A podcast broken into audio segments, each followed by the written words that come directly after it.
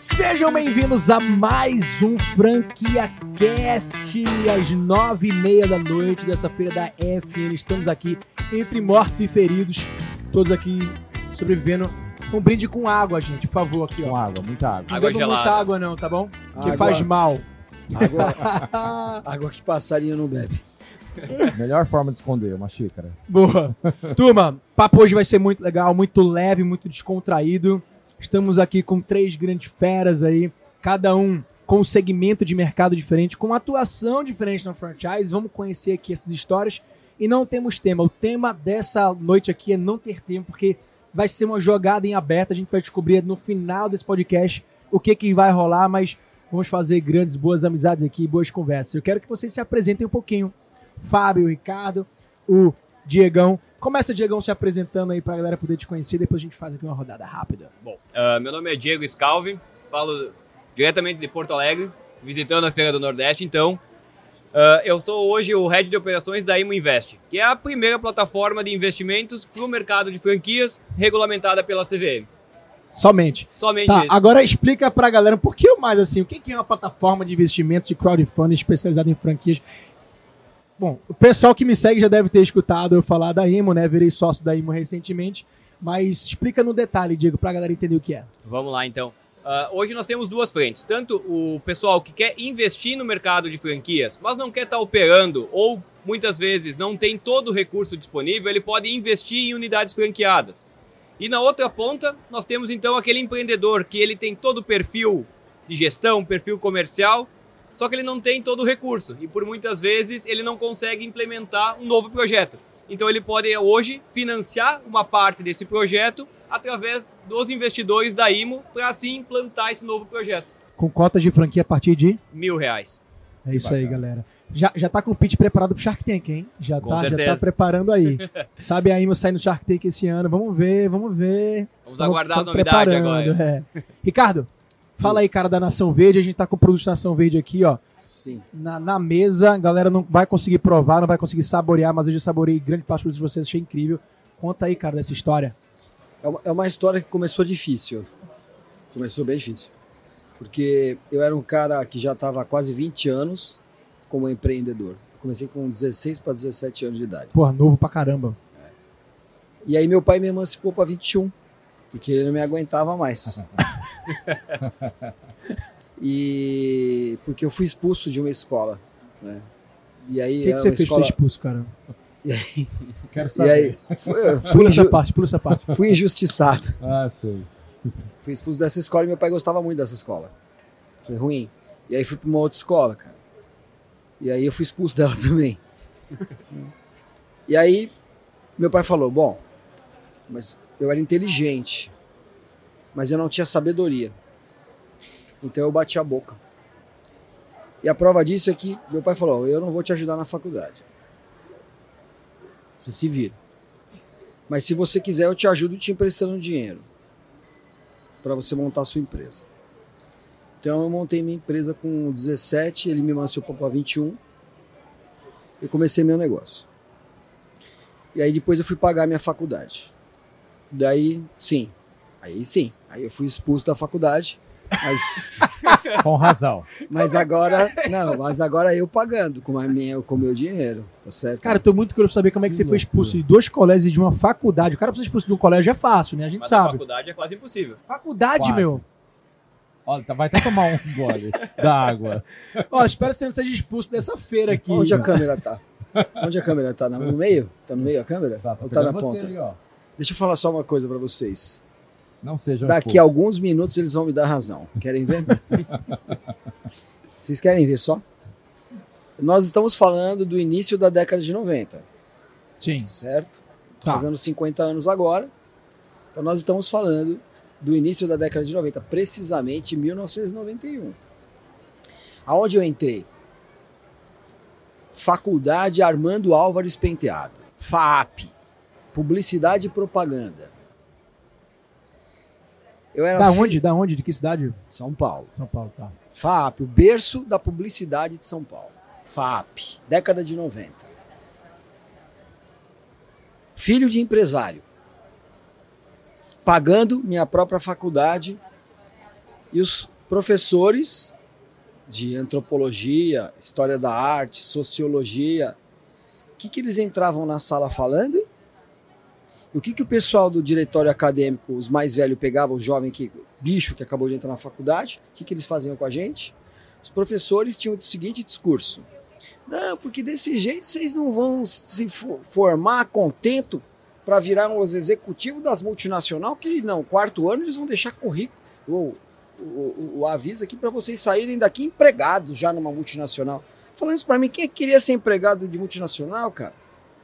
Não queria ser empregado de multinacional porcaria nenhuma, cara. Eu não tava pagando, eu é pago, é caro, Fábio. Não tem que estar pagando pro cara ficar lavando meu cérebro ali. Então eu não tinha sabedoria. Então eles vinham com isso e eu rebatia na, esco- na, na sala de aula. Virava mó debate, virava mó quebra-pau. Então eu era expulso da aula, cara.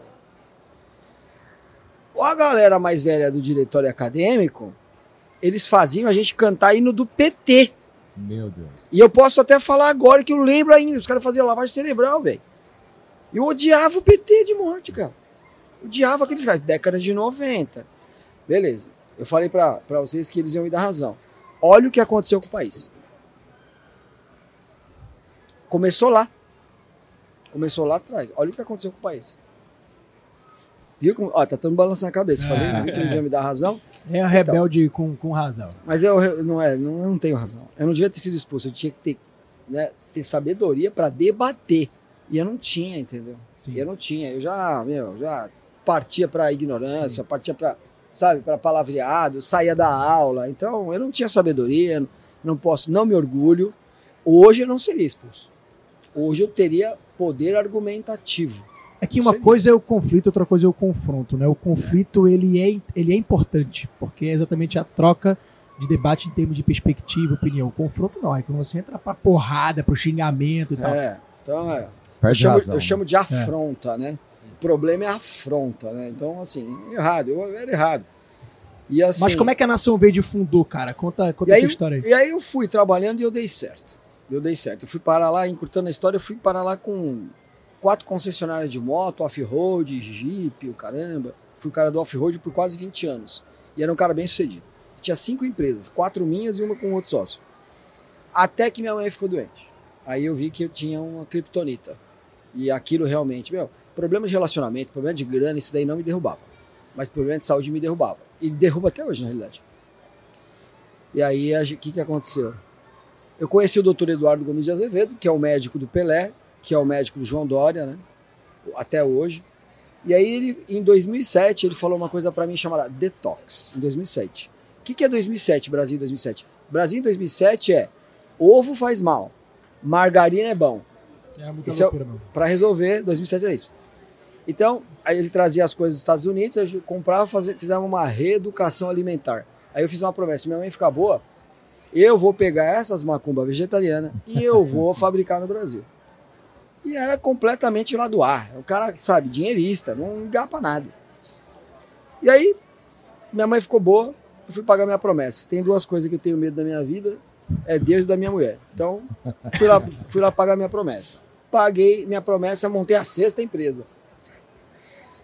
Só que quatro meses depois, era uma coisa muito doida, porque eu, no primeiro andar de uma concessionária que estava ocioso, imagina assim, a gente fazia palestra à noite, ensinando a galera, chamava, eu chamava médico, ensinando a galera exatamente o que o doutor Eduardo fez comigo fazer com os outros.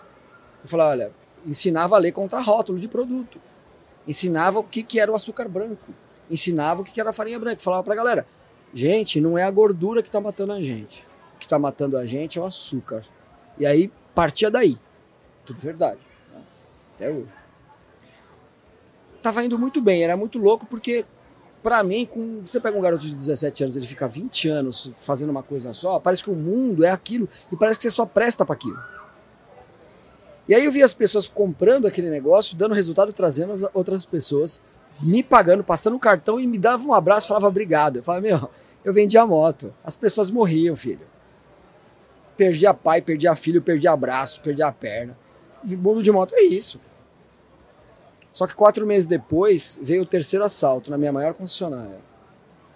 Eu não reagi no assalto. As pessoas sempre perguntam. né? Eu não reagi no assalto. Mas nesse assalto eu tomei um tiro e quase faleci. Uau. Porque entre a vida e a morte. Tanto é que eu posso ensinar como é que é morrer. Eu dou treinamento de venda da minha empresa que eu ensino como que é morrer.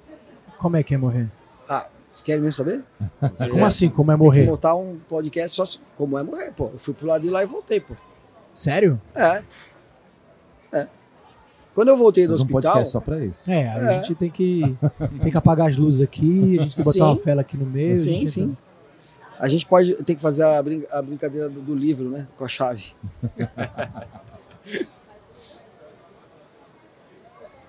Aí olha só. Eu cheguei em oito meses, eu vendi as quatro concessionárias. Fiquei numa quinta empresa que tinha um sócio, e essa empresa ficou me bancando, mas eu fui lá e falei pra ele, eu só venho aqui de sexta sábado. É, Você dá- só venho fazer te ajudar aqui na estratégia e tal, eu não vou vir mais aqui. E comecei uma empresa que nem nome tinha, mas tinha a promessa de reduzir a química na vida das pessoas. Sabia que as pessoas estavam. Olha só, tô falando de 2010, tá, galera? Olha só o que eu falava em 2010. Escuta isso aqui, vê se faz sentido. As pessoas estão envelhecendo, estão durando muito mais, só que elas estão sem saúde. Hoje é caro ser velho. Ó, em 2010. Olha o que tá acontecendo. Cada esquina do meu bairro tem uma farmácia. Cada esquina. Tem mais farmácia que padaria. Tem quatro padarias principais, tem 12 farmácias. Esse é o nível que a gente chegou. Na minha opinião. É o que está acontecendo, é o que os meus olhos estão vendo. Fato. E aí, a gente. Eu fui simplesmente fazer aquilo que eu aprendi. né? Olha, alimentação mais sustentável, uma suplementação, porque no futuro o ser humano ou vai ter uma prateleira de remédio ou de suplemento. Ele vai ter que escolher. E aí, eu falei isso em 2010. Por quê? Por conta da tecnologia, por conta da frequência.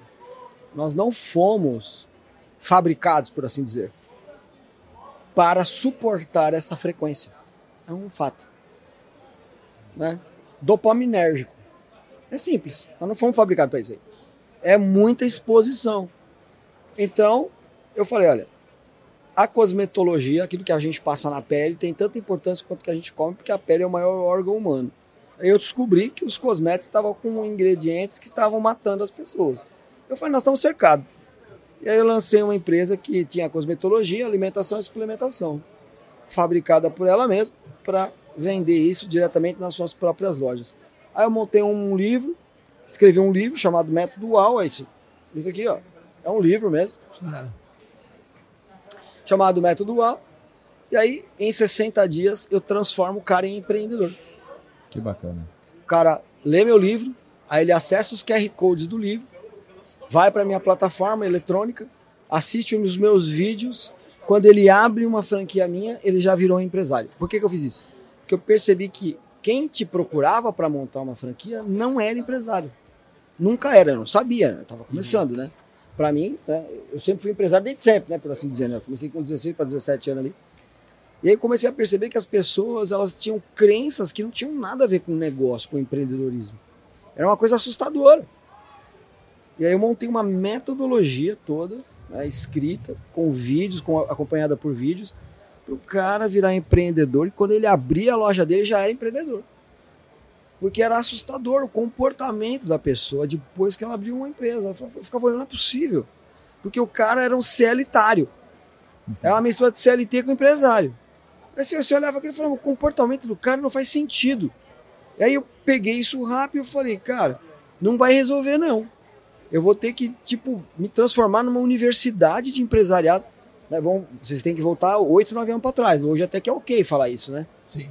Mas oito, nove anos atrás eu olhava aquilo e falava, meu, as pessoas saem das empresas e elas têm um ranço, sabe? Um, uma coisa dentro delas, assim, entendeu? Que ela, ela, quer garantia, mas assim, como é que eu vou dizer para essas pessoas que o, o mundo das empresas não tem garantia? Como é que eu vou falar para ela isso? Como é que eu vou falar para ela que aquilo parte dela? Como é que você vai falar isso para um cara que está dentro de uma cultura que o salário não retroage? Se a empresa estiver quebrando, ela não pode chegar para os funcionários, eu vou tirar 100 reais de cada um para a gente não quebrar. Fala, não pode. Mas se eles toparem, não pode tirar. Não, não pode tirar. Então tudo manda no teu salário. Tudo manda. Se é 70% da tua vida é trabalho e você não manda nisso, então tudo manda na tua vida. Então, assim, é nesse ambiente que a gente desenvolve as empresas, né? Graças a Deus, hoje até tem um ambiente até mais, né, digamos assim, mais é, amistoso, né? Melhorou um pouquinho, né?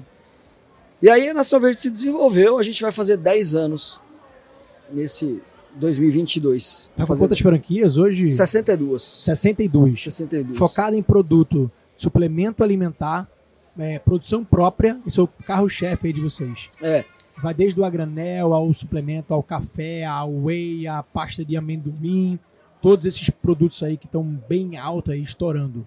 é, Rafa. O, o, o diferencial da nação foi que ela investiu ver- verticalmente, né? Ela investiu nela. Perfeito. Nela no sentido de ela nasceu, o DNA dela é criação e fabricação das coisas dela. Então ela tem marcas próprias e produtos próprios, alguns até é, patenteados. São coisas que só a Nação Verde tem. Tem bastante coisa. Muito legal. Então, nós não somos um empório de revender coisas dos outros. nós Sim, somos um sim. empório de vender, em grande parte, as nossas coisas. Nós somos os primeiros a montar a cadeia de suprimento própria de produto a granel. Nós fomos os primeiros a fazer isso. E vender isso tudo a vácuo, em pack, enfim. E a gente montou, eh, no mesmo prédio, a gente montou uma agência digital. E a gente hoje tem três plataformas próprias, onde a gente monta uma. Todo o pedido de uma loja, monta uma loja em 28 minutos.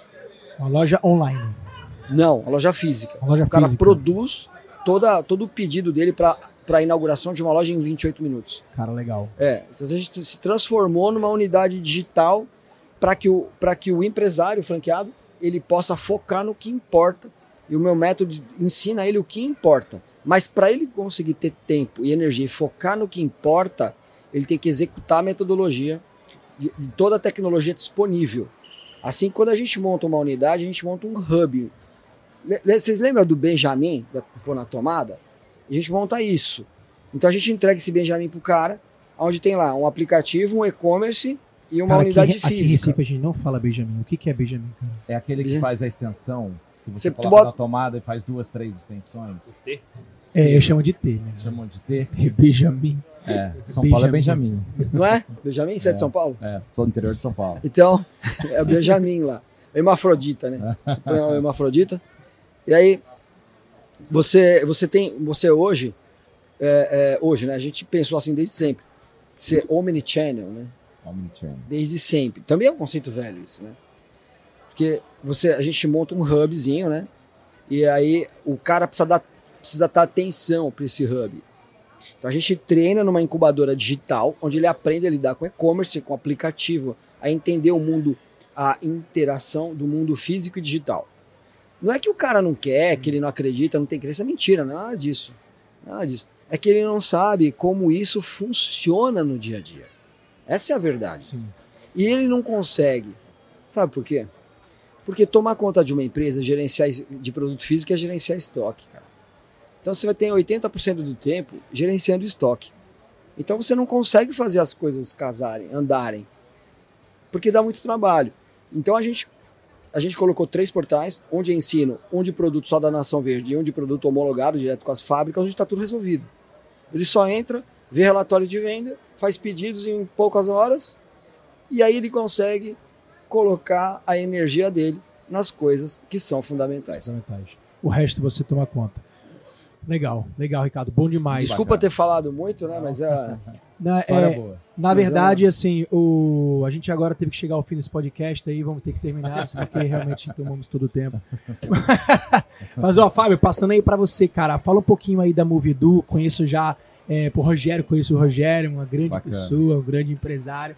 Sei que vocês têm um, vocês são uma hold aí, né, de diversos, diversas marcas. É, a Movidu acabou virando uma rede de franquias com mais de mil franquias hoje, né? Então, por conta das quatro marcas que nós temos, desde a compra do Grupo Pearson, né? Que o Rogério Gabriel Gigante, já está no mercado há quase 30 anos, né? Sim, Com a Prepara. E a Prepara veio a Ensina Mais, que é a nossa escola aí, que vai, é voltada mais para a parte de, principalmente, é, que é a Ensina Mais Turma da Mônica, na verdade, né?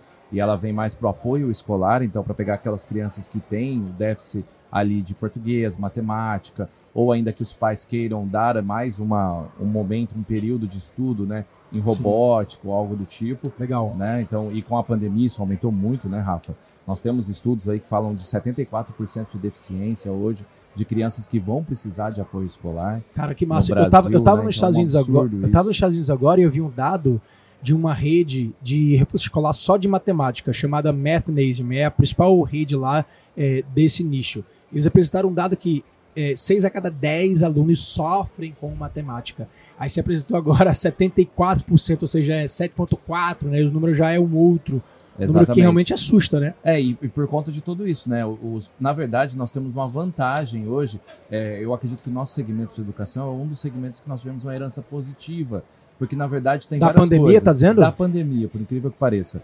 A primeira questão é esse déficit, é a necessidade de se formar, de se profissionalizar, que nós temos os nossos cursos profissionalizantes, ou das crianças precisarem do reforço escolar. Sim. E também tem uma questão muito importante, é que houve uma supervalorização do professor, porque os pais e mães com os filhos em casa, tendo que acompanhar aqueles estudos, tarefas, aqueles estudos online, ajudar a criança naquilo, supervalorizou o professor, a Ah. sala de aula, a estrutura da sala de aula, né? Total. Então isso traz uma vantagem competitiva para nós, porque a gente vê um mercado muito grande. Então eles vão querer que essa criança estude cada vez mais, Perfeito. busque cada vez mais conhecimento. Então o Grupo Move Edu acaba entrando nisso. Hoje nós temos quatro marcas. Nós temos a Prepara, que é onde tudo começou, a Ensina Mais Turma da Mônica, a People, que é também veio do- inglês, da né? compra. A People ficou a parte de tecnologia, de desenvolvimento, né, programação para molecada e tudo mais em inglês. E a Microlins, que é aí a, a marca mais antiga, né, 30 anos,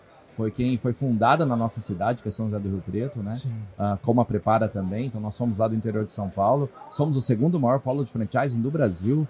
Né? É Só mesmo, perdemos para a Rio Preto, capital é verdade, é Paulo. verdade. Ah, Gigante. por conta de toda essa história, né? Ficou ali muita coisa, são mais de 400 marcas, muitas estão dentro das 10 maiores eh, franquias do Brasil, Sim. né? E a Movedu tá nesse ritmo aí, só crescendo e Pô, parabéns, cara, parabéns. A, a Microlins, ela foi responsável, olha só, olha só um- que visão legal. Microlins, ela foi responsável por formar outros grandes franqueadores no Brasil. Correto. O Alisson Ramalho, que é hoje é, o, o- o- o executivo aí, fundador da Sobrancelha Design, maior rede de sobrancelhas do mundo, foi franqueado da Microlins. O Rui, do, do Grau Técnico, também uma das maiores redes de curso profissional, foi franqueado da Microlins, né? hoje é franqueador. Cara, a Microlins, ela, ela É, teve um papel fundamental ali no início do franchising. De 20, 25 anos de franchising, ela tem algum Ela passou braço, ali, passou pela, exatamente. Mas é que legal. da Microlins. muito Então, interessante, cara. E o Semisato trouxe isso para o Brasil, né? Há 30 anos atrás. Ele visualizou Sim. isso daí hoje virou. É o que ele estava falando agora, né? Falar isso, falar de franchise de 30 anos atrás não é igual falar hoje, Ah, né? exatamente. Hoje você fala de franquia, hoje você fala de franchise, de formatação de franquia com muito mais facilidade. Hoje, dificilmente, uma praça de alimentação de um shopping como a gente está é feito por lojas próprias. Total. né? É, quase, que 70%. 100, é, é isso mesmo. 70% aí. Total. é, são redes. Em São Paulo é mais. Em São Paulo chega quase 100%. sim, sim. Dificilmente alguém faz uma unidade sozinho. É ali. verdade. Porque não é Por fácil. isso, né? Porque não é Não fácil. é, e o não franchise é. sabe fazer. É. Legal. Galera, é, eu, eu, eu, queria, eu queria aqui que vocês falassem um pouquinho de pandemia. Por que, que o negócio de vocês é, cresceu ou não cresceu? Como a pandemia afetou? Porque a gente tem de segmentos diversos aqui. Eu acho que vai ser legal a gente trazer essa perspectiva. Vamos lá. Segmento de educação foi muito afetado pela pandemia. Foi, principalmente Muito. porque a gente estava muito no presencial. Exatamente. né? A gente E aí vocês tiveram que a transição para online. Perfeito. Vocês tiveram que ir assim, mas de forma urgente, e aí depois não sabiam como fazer, e agora como é que tá? Eu quero escutar um pouquinho, Legal. segura aí já já. Segmento de, porra, de suplementação alimentar, a gente tá falando de saúde, as pessoas cada vez mais preocupadas com a saúde. Mas o canal de venda mais comum, que era o, né, era o de loja física, teve que também dar espaço ali para o online, o delivery. Eu quero escutar um pouquinho aí do Ricardo também de como é que ele se comportou, varejo, principalmente saúde, né, alimentos. E aí estamos falando de uma startup, né? Empresa de inovação é, lançada no meio da pandemia, Da pandemia. como uma grande solução também é, ao momento de dificuldade econômica. Né? Então acho que a IMO também tem uma parcela bem legal aí de ter nascido né, com esse propósito dentro é, de um contexto de pandemia. Eu quero começar com você aí, Digão. É, por, o- por que, que você acha que a pandemia ela, ela acelerou esse processo aí de vocês terem, é, vocês como fundadores, né, Uhum. terem lançado a IMO? Vocês acham que no momento pré-pandemia vocês lançariam melhor? Hoje, é, é, vocês, vocês acham que a pandemia ajuda ou não a IMO? Fala um pouquinho sobre isso. Vamos lá. Eu acho que, na verdade, na pandemia, nós sofremos um pouco pelo atraso, na, no- digamos, no lançamento da plataforma, né? mas com o passar do tempo a gente percebeu que atrasando ela quatro meses, que foi o nosso, nosso time que nós atrasamos o lançamento, ela veio no momento certo, que nós imaginamos que daqui um ano, um ano e meio, iam precisar de novas soluções para o mercado de franquias para ele continuar se expandindo.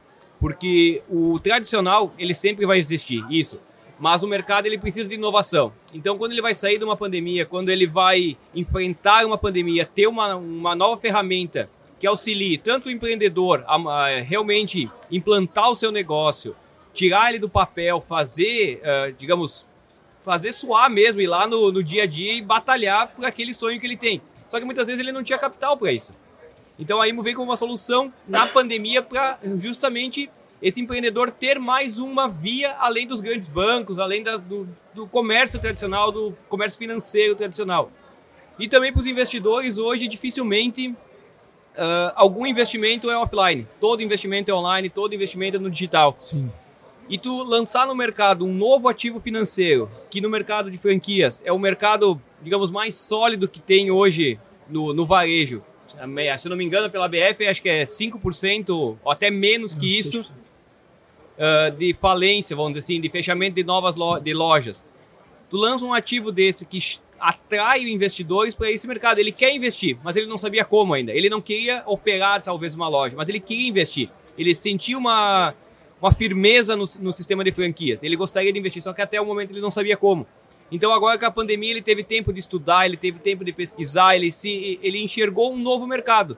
E a IMO vem justamente para auxiliar tanto quem quer investir nesse mercado como também quem quer fazer parte, estando lá na, no balcão, digamos, operando uma unidade franqueada, tendo uma. Até uma, vamos dizer, até um, uma unidade digital, uma unidade home office ou uma grande loja, né? Como é, vamos dizer, 90% do mercado de franquias hoje, né? Sim. A, a nossa história com a IMO foi engraçada, né? Porque eu já tinha produzido um vídeo lá atrás, antes da pandemia, acho que 2017, 2018, agora eu me lembro é, afirmando, quase que afirmando, assim, deixei uma dúvida, Não. mas eu trouxe algumas afirmações. Categórico, assim, cotas de franquias é fraude. É, cota de franquia é fraude. Porque, é, cara, naquela época tava rolando ali algumas ofertas de fato fraudulentas, é, que a CVM pegou pesado e que eu precisava comunicar a audiência, a comunidade que estava querendo empreender e que estava caindo nessa cilada. E aí, quando é, o Diego foi, entrou em contato com a minha equipe, começou a se apresentar. Quando chegou em mim, eu falei: Não, não quero nem escutar falar em cota de franquia. Isso não presta. E aí falaram: Não, não, não, escuta direitinho aí, porque parece que esse negócio é sério. E aí eu comecei a entender: caramba, de fato, associou-se a BF, regulamentou a CVM, pô, tem um, tem, um, tem, um, tem um conceito único e diferente do mercado, especializado em franquia, crowdfunding crescendo. Os empreendedores precisam ter uma opção de financiamento que não é só banco, velho. Porque às vezes o banco viabiliza uma operação, cara. E aí, quando você consegue abrir né, esse, esse leque para que você dilua esse seu risco, é, esse investimento para que outras pessoas entrem como sócio, começa a fazer muito mais sentido. E aí foi dali onde a gente realmente começou a namorar e tal. Hoje a gente está realmente fazendo o negócio crescer e, e muito próspero. E eu, e eu tenho a visão, sim, de que, é, de que a pandemia ajudou, cara. Ajudou o, o, a, a IMO a se lançar no mercado por esses dois motivos que você falou. Situação econômica, as pessoas cada vez mais procurando por franquias, mas sem ter todo o capital de investimento. E segundo lugar, por ser um ativo digital onde as pessoas estavam agora muito mais abertas né, a estar tá, tá investindo em, em, em, em, cotas, seja de franquias ou de outros, ou de outros negócios e ativos financeiros também, né? É, e, e, até um grande auxílio para as próprias franqueadoras, porque a gente sempre escuta, né? Uh, vocês têm uma lista imensa de leads que chega para vocês muitas vezes diariamente, mas 90% é um lead frio, que ele tem interesse, ele quer comprar uma franquia da Nação Verde é, ela custa, vamos imaginar um valor, 500 mil reais. O cara quer investir 50 mil. Você não vai vender uma franquia por 50 mil. Mas agora tu vai poder trazer esse cara como um investidor de uma outra unidade. Tu não perde esse lead, tu não perde esse Perfeito. contato com as pessoas que têm interesse na Nação Verde. Ou alguma unidade, por exemplo, Turma da Mônica. Tu começa a trazer todo o público, tu, tu acaba criando um ecossistema de investidores para a tua marca. Perfeito, perfeito. Muito perfeito. legal. E no, e no caso eu, de vocês aí. Deixa eu, deixa eu só fazer uma, uma, uma, uma pergunta, uhum. um pensamento que. Curiosidade. Que, né, um pensamento que surgiu. Não seria uma, algo parecido com, com fundo imobiliário, por exemplo? Sim. Basicamente, é, nós, nós dizemos que é um mini IPO de uma unidade, de uma unidade franqueada, ou muitas vezes a gente pode fazer até para a própria franqueadora uma captação de recursos. Mas é um mini IPO, tu está abrindo uma oferta pública de investimentos para uma empresa de capital fechado, que antes era praticamente impossível isso acontecer, né? Então, Eu acho genial. Eu acho genial, porque, por exemplo, não se faz a mesma coisa com os flats, por exemplo? Sim. Exatamente. Eu acho genial. E o mercado de franquias, mercado gigantesco que movimenta aí 180 bilhões por ano, não estava assistido por esse modelo de investimentos que no Brasil ele não é novo, né? Ele foi regulamentado em 2018. Então ele está engatinhando no Brasil. Mas o crowdfunding ele já ajuda empreendimentos imobiliários, já ajuda outras startups, ajuda pros, uh, projetos de energia solar. Vamos ajudar o franchise também a crescer. Galera, quando você compra um CDB num banco, o que, que você acha que está acontecendo? Você está transferindo a responsabilidade de alguém investir em grandes empresas.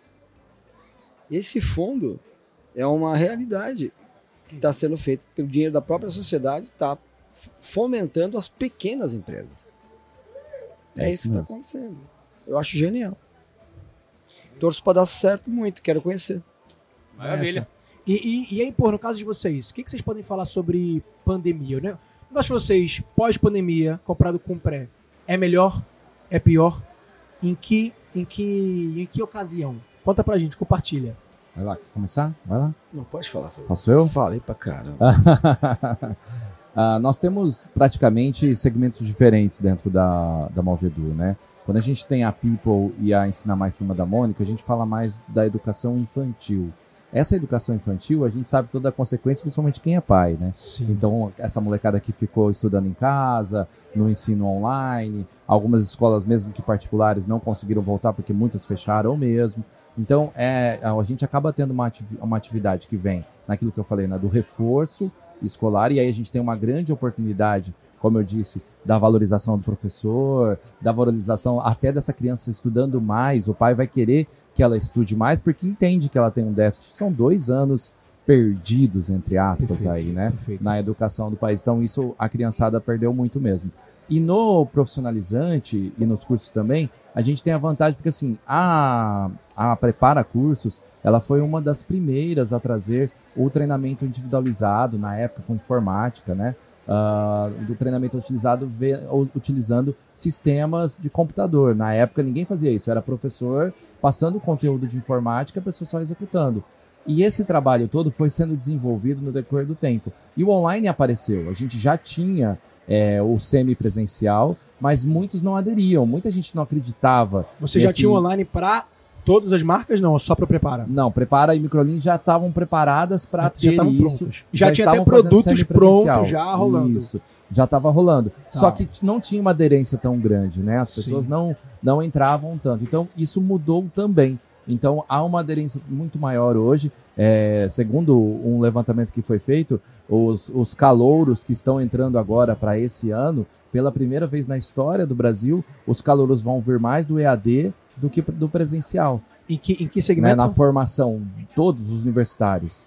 Então, de todos os universitários, hoje, Caramba, uma matéria que, que saiu no Estadão. Cara. Então, assim, os calouros do ano de 2022, eles serão muito mais EAD do que presenciais. Que legal. Então, mudou muito o mercado de educação. Então, Sim. se viu com muito bons olhos isso. Então, para o franqueado, ele pode utilizar a estrutura dele física, como ele pode vender cursos. Nós lançamos nosso e-commerce de cursos, olha aí. Já entramos na condição de venda de serviços pelo nosso e-commerce, né? Então foi também uma novidade dentro disso e a gente percebeu esse movimento e esse crescimento disso. Então, o nosso negócio antes da pandemia muito físico e uma resistência muito grande para online e, e, os dois anos de pandemia trouxeram isso, uma demanda maior no reforço escolar e nas crianças, principalmente na diversificação de outros conteúdos. Né? Muitos pais vão colocar essa criança de manhã e vão querer arrumar alguma coisa para ele fazer à tarde, sim, né? Sim. Então a gente tem essa oportunidade para fazer. É muito comum nas nossas escolas a criança fazer português, fazer matemática, fazer robótica e ela ficar um ano todo na escola fazendo vários cursos diferentes, né? Porque é um estudo muito mais lúdico, um estudo mais muito mais, muito para quebrar isso que você falou da matemática difícil, da matemática complicada. Imagina ele fazer isso com a turma da Mônica, com a Cebo com Cebolinha, com a Mônica, com a Magali. Então tudo isso pesa muito diferente e eu acredito que são, esses são os diferenciais aí que a gente encontrou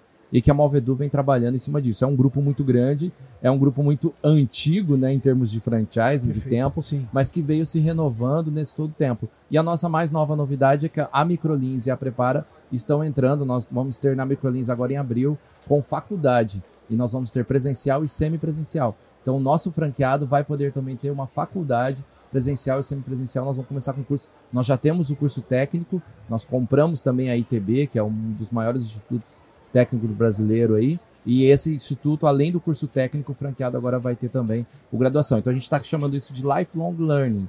Então, de, do estudo desde a criança, do sexto ano, até ele vai passando por todo esse treinamento, ele vai passando pela formação profissionalizante do primeiro emprego até ele ir para a faculdade. Então, Perfeito. e ele fazer tudo isso dentro do grupo Movedor. Perfeito. Cara, Fábio, agora me, me fala um negócio assim, achei, achei genial esse lifelong learning, essa esteira de produtos que vocês construíram do sexto ano até o, sei lá, o, sei lá, o vigésimo É Nem aí. precisa, na verdade, né? Hoje não tem idade para você, você aprender e se formar. Mas a gente vê uma tendência muito grande da, da, da área de educação, de fato, continuar indo para o online. Mas aí o modelo de negócio de vocês está muito pautado na estrutura física, na construção de escolas, e aí um ativo, um investimento em ativo muito pesado para vocês venderem produtos digitais e competirem com esse mercado digital. Como é que vocês conseguem ver esse desafio e até mesmo repensar se vocês chegaram a repensar se franquia realmente é um canal que vai continuar sendo explorado por vocês, já que vocês tendo um know-how de educação, o canal online sem barreira, vocês podem fazer por conta própria sem depender do franqueado. Sim, principalmente porque toda a estrutura é nossa própria. Nós desenvolvemos as próprias Exato, estruturas. pois é. Então toda essa estrutura, o hub é todo nosso, né? A gente está no desafio, inclusive, da composição de todas as marcas, né? De trazer todas as marcas para um hub único e conseguir Um otimizar. hub, você diz um hub físico? É, nós temos, nós chamamos de hub nosso sistema, né? Então Ah, todo o sistema, sistema tá. fica dentro desse a- das quatro marcas hoje em operação, né?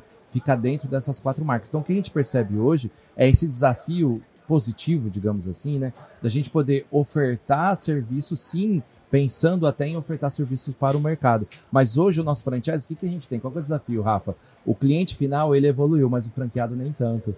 Então a gente tem todo um desafio hoje de fazer o franqueado evoluir, Sim. em colocar na ponta. Eu tenho franqueado ainda com dificuldade de vender no e-commerce, ainda com dificuldade de entender o potencial disso. Então, isso é franchise, né? A gente vai educando o franqueado, vai ensinando e vai mostrando para ele. Nós estamos com várias campanhas para poder buscar isso, porque às vezes nós estamos com o modelo todo pronto. O Rogério Gabriel falou isso semana passada, né? É, agora é o ano da execução da Movedu é 2022 e essa execução depende do franqueado, né? Sim. O nosso modelo está pronto, nós temos o presencial, o semipresencial, o online, o e-commerce. Agora o franqueado precisa colocar isso na ponta para chegar para o cliente final, né? E o desafio é esse, uma rede de uma rede tão antiga, né, de tanto tempo franqueado, sei lá, com 15 anos de casa, com 20 anos de casa, é, chegar nesse ponto e, cara, inovar e realmente adap se adaptar é muito mais difícil do que você pegar um cara novo, fresco, né, é, para entrar nessa nova, vamos dizer assim, nessa nova era é, da digitalização, da É. transformação digital. E principalmente o multifranqueado, né? Isso também vem do Também. histórico nosso, né? Isso. Então eu tenho São Paulo, por exemplo, Microlins, eu não vendo mais. Ah, né? Eu imagina. sou o gerente de expansão Putz. e São Paulo eu não vendo mais, porque se sai, se um franqueado sai, sei lá, ah, tive um problema de saúde, minha mãe morreu, eu não quero mais o negócio,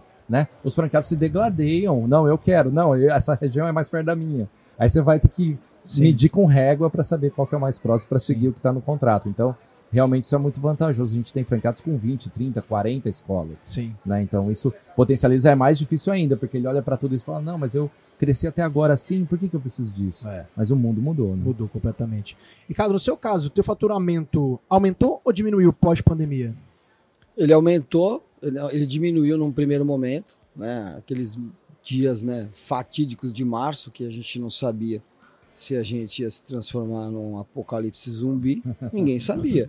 Walking Era, Dead. era- era- foi muito louco. Aquela semana ali foi, Walking incrível. Dead.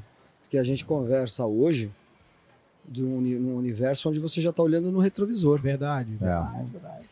Mas, por exemplo, eu lembro como se fosse hoje, aquele dia 16 de março, quando a gente, numa reunião, a gente estava fazendo os planos de como a gente ia dominar o mundo. 16 de março. 16 de Mas março já era pandemia, não? De 2020. Era pré-pandemia. de 2020. Era a semana. Uma Não é- semana Não, mas antes. assim, não é brincadeira, falando sério.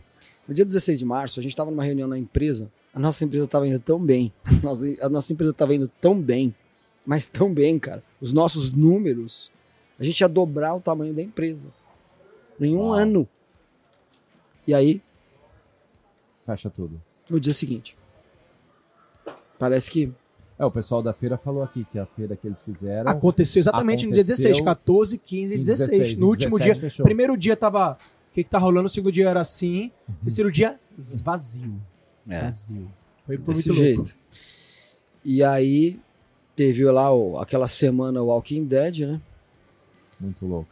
E Ainda aí mais a gente. Paulo. Nosso faturamento caiu pela metade. E ficou dois anos, ficamos dois, dois meses faturando metade. No terceiro mês, Metade mais delivery. Focar só delivery ou não? Ou a loja não, faturando metade.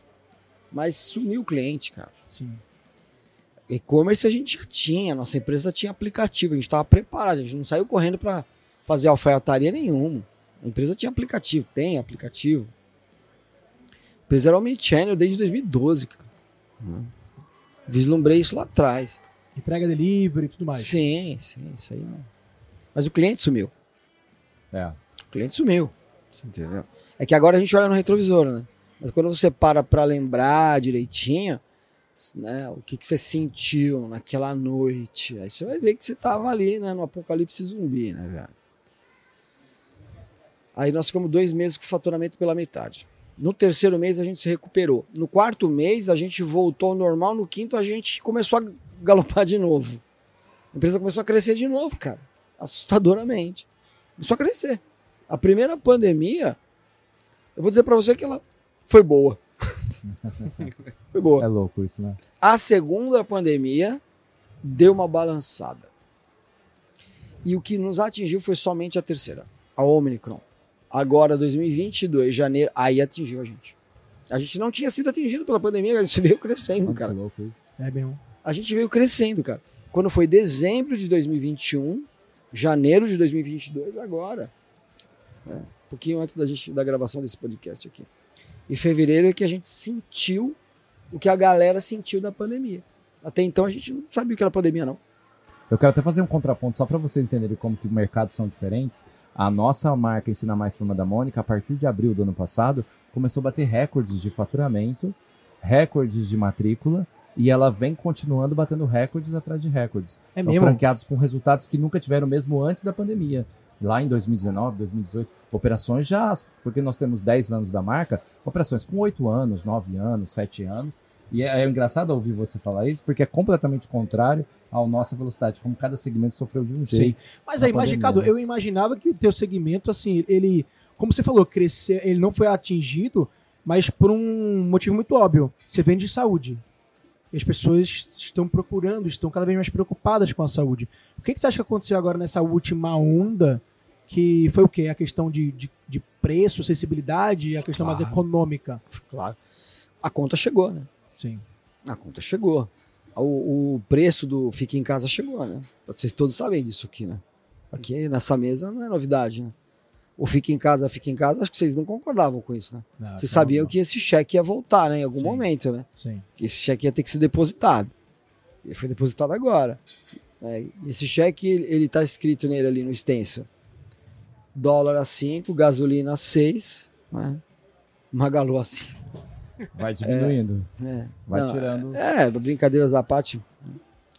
É, é, e, e o, e o euro a 7, né? A brincadeira é essa, 5, 6, 7, né? Então, a conta chegou, aí as coisas vão ficando mais caras, porque você vai abastecer, você sente, né? Você, você começa a perceber que quando você vai no mercado, você vê o preço da carne. Então, isso foi essa conta que chegou. Mas eu acredito que ela chegou para a sociedade inteira. Porque eu sinto isso. Eu sinto como, como consumidor, por exemplo, como cliente. Eu sinto que esse esse esse aumento, né, de preço, ele meio que descarregou de uma vez, assim. Tipo, teve que dar uma Tava suprimido e É. agora. É uma atualização do software, hum, é aquela aquela que sofre, né? Aquela do não é o 13.1.1, é o do 13.14, aquela que demora pra voltar. É. Acho que a conta chegou, assim, acho que para todo mundo. Não é? A con- Vocês sentem isso também? Que a conta chegou assim. Na verdade, eu tô pensando aqui, nós estamos ao contrário de novo. Se eu pegar as duas marcas nossos profissionalizantes, eles sentiram, sim, a conta chegou para eles, mas uma condição assim, ó, eu preciso melhorar, preciso ter um emprego melhor, preciso me posicionar melhor e para isso eu preciso buscar uma formação melhor. E a, a faculdade, ela está cada vez mais distante do público, principalmente o público jovem e tudo mais. Então, o curso técnico, o curso profissionalizante Ah, acaba sim. ganhando espaço porque, ah, eu sou vendedor hoje, Sim. eu preciso ser gerente, Sim. né? E eu não vou conseguir ser gerente se eu não fizer uma especialização disso, se eu não estudar isso, se eu não aprender isso, se eu não souber o que é marketing digital, né? E eu não sei, a minha escola não é essa. Então, buscar o conhecimento também trouxe isso, porque é o desafio da pessoa falar assim, cara, com o que eu ganhava, com, com a minha formação de hoje, eu não consigo pagar minhas contas, eu preciso de mais. E acho que qualquer um que consiga antecipar isso, né? Porque É. quem quer ficar 4, 5 anos estudando, né? né, para ter um suposto resultado, né? O curso técnico, o curso, o curso de seis meses, de um ano, de dois anos, vai sempre ter seu lugar, né? É, é De exatamente isso. destaque. Galera, é, só pra uma rodada final aqui, a galera tá até desmontando a feira, a gente vai ficar aqui por último. Mas vamos ter uma rodada final para vocês falarem um pouquinho sobre perspectiva. Como é que vocês enxergam no mercado de vocês, dentro do mercado de vocês. A gente falou muito de pandemia passado, daqui pra frente. O que, que vocês, o que, que a galera aí pode esperar do mercado de vocês? Quero puxar primeiro aí pro Diego, depois a gente faz uma rodada aqui, pro Ricardo. Vai lá, Diego. Eu acho que agora, para os próximos meses, a gente está vivendo um, um momento. A gente não tinha vivido pandemia, a gente não tinha vivido guerra. A gente está vivendo pandemia e guerra, né?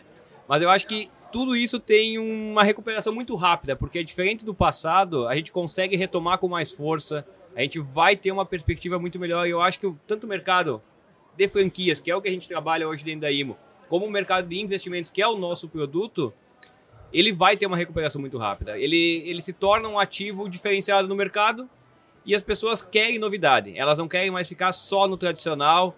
ah, elas estão buscando, elas arriscam um pouco mais, talvez, para ter um retorno diferenciado ou até para conhecer novos produtos. As pessoas querem conhecimentos novos e eu acho que esse pós-pandemia, esse pós-guerra, a perspectiva é, eu, eu acredito, na minha opinião, que é excelente.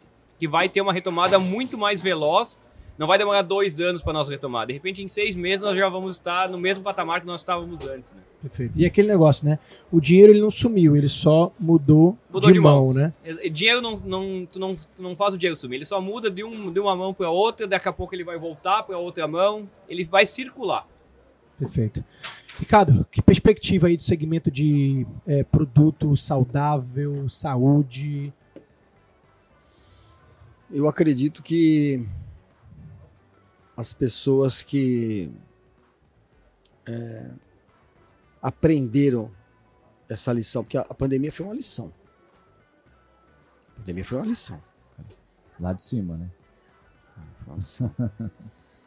Foi uma dura lição. Eu não tive perda direta na minha família. Mas se alguém aqui teve, alguém que está nos assistindo teve, com todo o respeito, né? É terrível. É. É terrível. Então. E assim. Eu sou da área da saúde, né? cara? Eu não sou da área de produto natural. Eu sou da área da saúde. cara. E saúde, ela é um tripé. Ela é fisiológica, ela é mental, energética, né? A alma e ela é espiritual, cara. Então o que, que foi que eu assisti? Tendo montado uma empresa que vai fazer 10 anos e que todas as segundas-feiras, religiosamente e pontualmente, toda a minha empresa se reúne no pátio e faz a nossa oração. Há, há quase 10 anos. Toda segunda-feira às 8 da manhã, das 8 às 8 e 10. Transmitida pelo Instagram de uns anos para cá.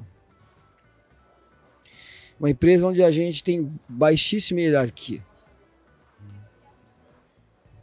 Uma empresa onde a gente distribui a preço de custo tudo que a gente vende para os funcionários. A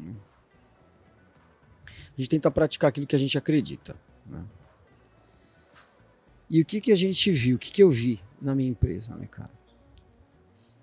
Por exemplo, vamos começar de cima para baixo, vai. A gente não precisa de autoajuda com O, a gente precisa de autoajuda com L, velho. A gente precisa de ajuda do alto, cara.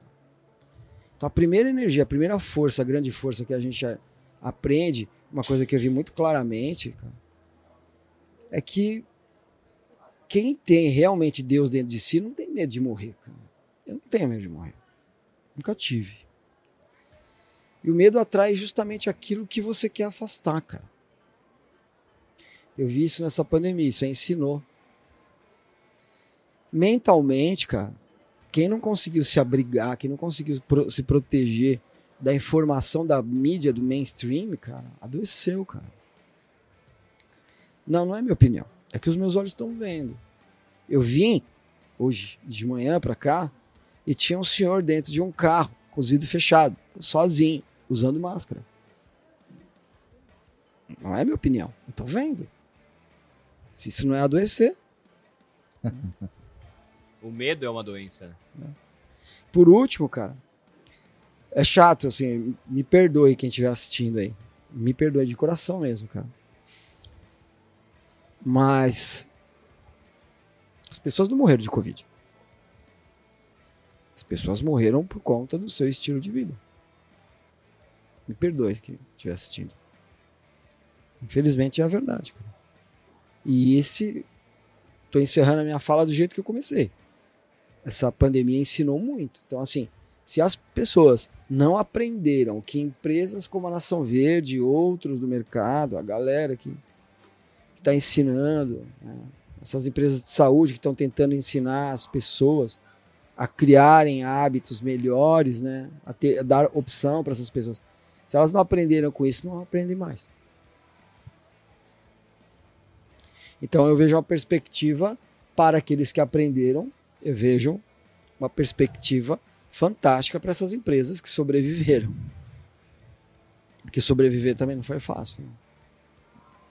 Essas empresas que sobreviveram conseguem levar essa mensagem para as pessoas que querem ouvir. Eu tenho na minha plataforma todo um infoproduto ligado a um produto físico. E nesse infoproduto eu ensino, por exemplo, três coisas. Uma das três coisas que eu ensino é meditação. E nessa meditação eu ensino o seguinte: você não medita para você aprender a pedir nada para Deus, porque Deus já sabe o que você vai falar, já sabe o que está no seu coração. Você medita para aprender a ouvir. Então, quem souber ouvir, quem souber ouvir essa mensagem que foi passada para a humanidade, Vai aprender com ela. vai aprender. Essas empresas vão crescer. Quem tiver ligado à saúde vai crescer. E quem quiser ouvir vai viver melhor. Que ninguém quer ser velho, né? Você quer viver mais, senão você quer morrer então. Mas ninguém quer ser velho, né? Você quer envelhecer, mas quer ser, quem quer ser velho aqui? Ninguém quer. Você quer envelhecer, mas com saúde, né? E hoje é possível. Ou você não vê no parque, por exemplo, no Ibirapuera, lá em São Paulo, você não vê pessoas acima dos 90 lá inteira correndo no parque. Vê. Vê. Você vê. Então isso é possível. E você também vê pessoas com 45, 50 anos completamente zoado, né? Completamente. Com a saúde completamente é, destruída. As coisas vão coexistir. Muito legal essa mensagem, cara. Legal de verdade. É verdade. E você, você é o que você, você fala e você vende, né, cara? Você, 50 anos você falou, né?